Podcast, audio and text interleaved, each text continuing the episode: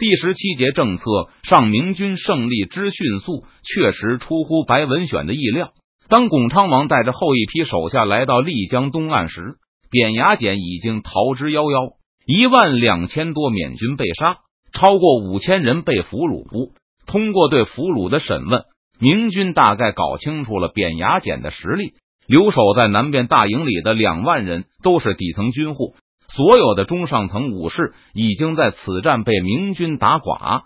既然如此，白文选就让滇军从容渡过丽江，准备彻底击溃扁牙简的部队。如果他还尝试抵抗的话，而赵天霸带领的川西部队暂时一起过江，等击败扁牙简后，就返回东岸，沿着另一边向阿瓦进军。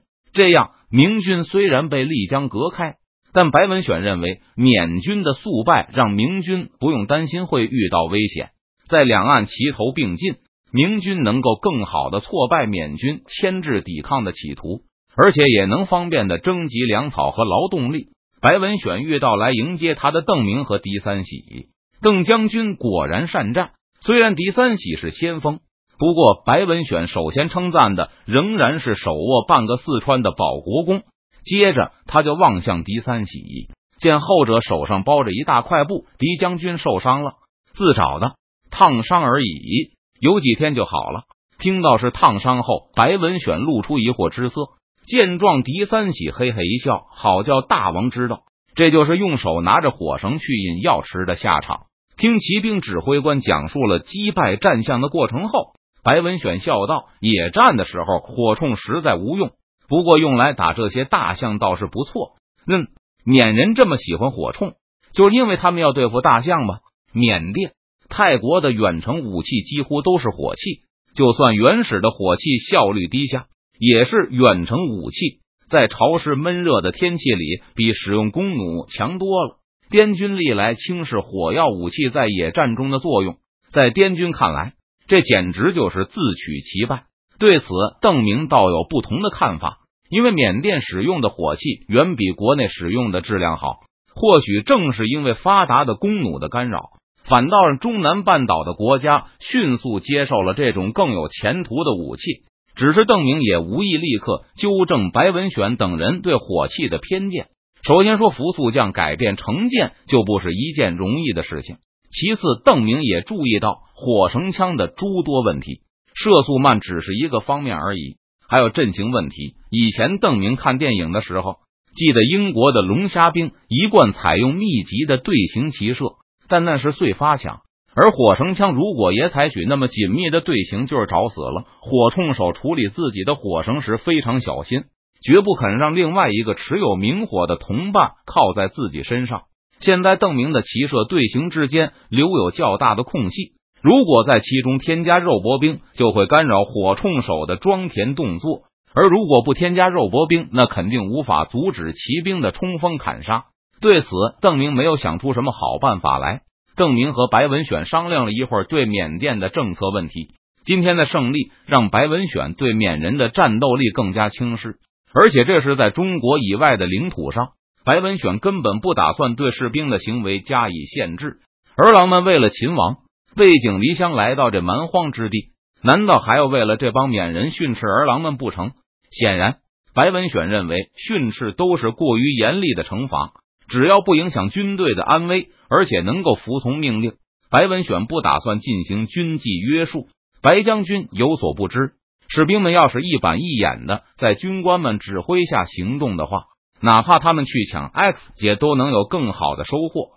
可要是让士兵们随便行动，他们就会糟蹋东西，胡乱杀人，自己带不走的大件东西，为了寻开心也全都捣毁了。很多人会以破坏为乐。邓明认为，即使从高效率的洗劫的角度来说，保持军纪也是很重要的。军队需要有组织、有纪律的收集东西，然后统一搬运回国。那么士兵们分到的财物能够更多，也减少给当地居民的祸害。既然儿郎们就是图个乐。那就让他们乐呵乐呵吧。白文选依旧全然不放在心上，呵呵笑着对邓明答道：“将士们把脑袋别在腰上，跟着我们打仗，只要能打赢，管他们糟蹋不糟蹋东西呢。”邓明沉默了一会儿。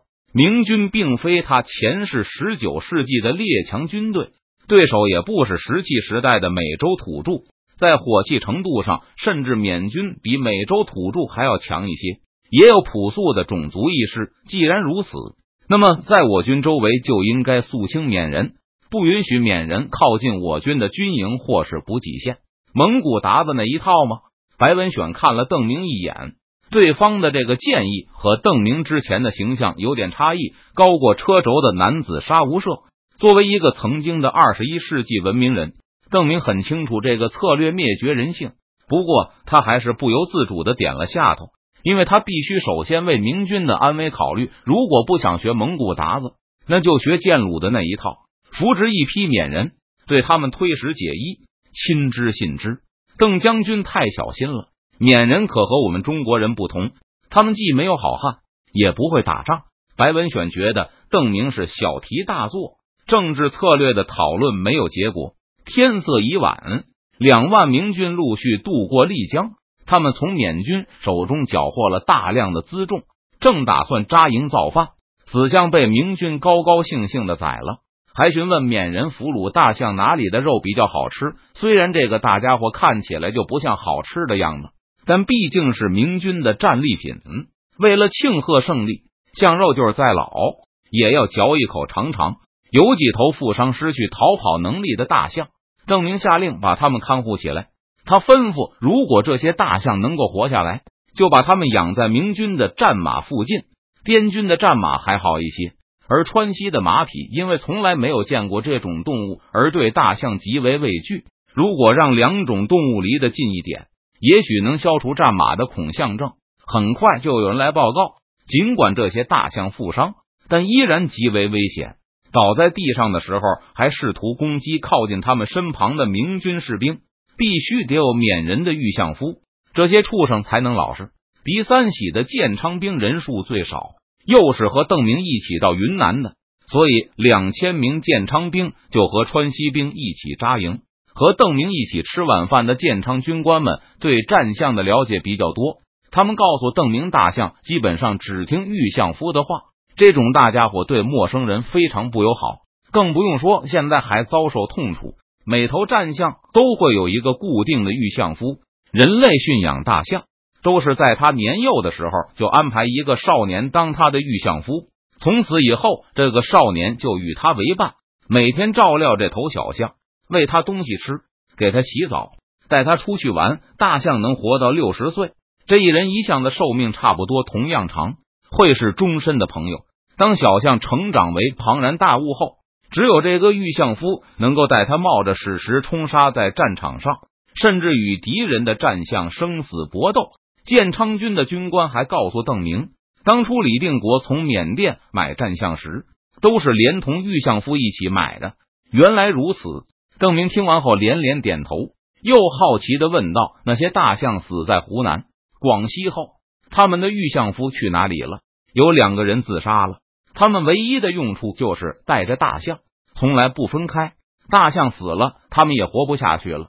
还有几个人回缅甸了，不过走的时候也都失魂落魄，一点精神也没有。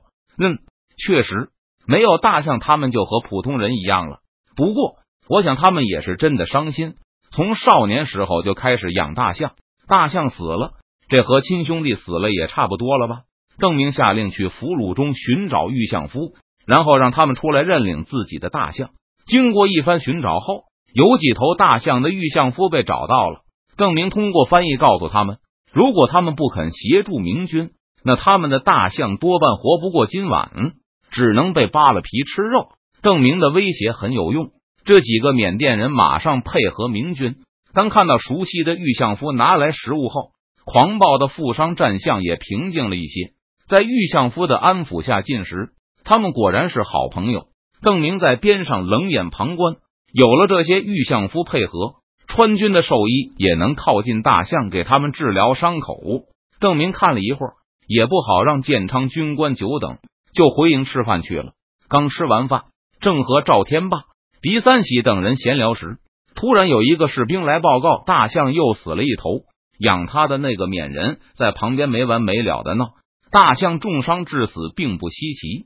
川西兽医本来也没有治疗过这种动物，弟兄们要把死象剁几块做成肉干。可是那个把他养大的缅人拼命拦着，扑在死相上寻死觅活。刚才邓明交代过要善待这些玉相夫，所以明军士兵没敢动粗，就来请示如何处理。他的大象都死了，这个人没用了，拉下去和其他苦力关在一起吧。狄三喜漫不经心的说道。那个川西士兵客气的应了一声，但没有离去，而是依旧望着邓明。狄三喜猛醒过来，连声向邓明道歉：“末将鲁莽了，这是小事。”邓明表示他不介意。其实狄三喜也认为这是无关痛痒的小事，所以才会随口替邓明下令。邓明本来想给狄三喜个面子，让士兵按照狄三喜的话去做，但转念一想，还是起身离席，我去看一眼。到底是怎么回事？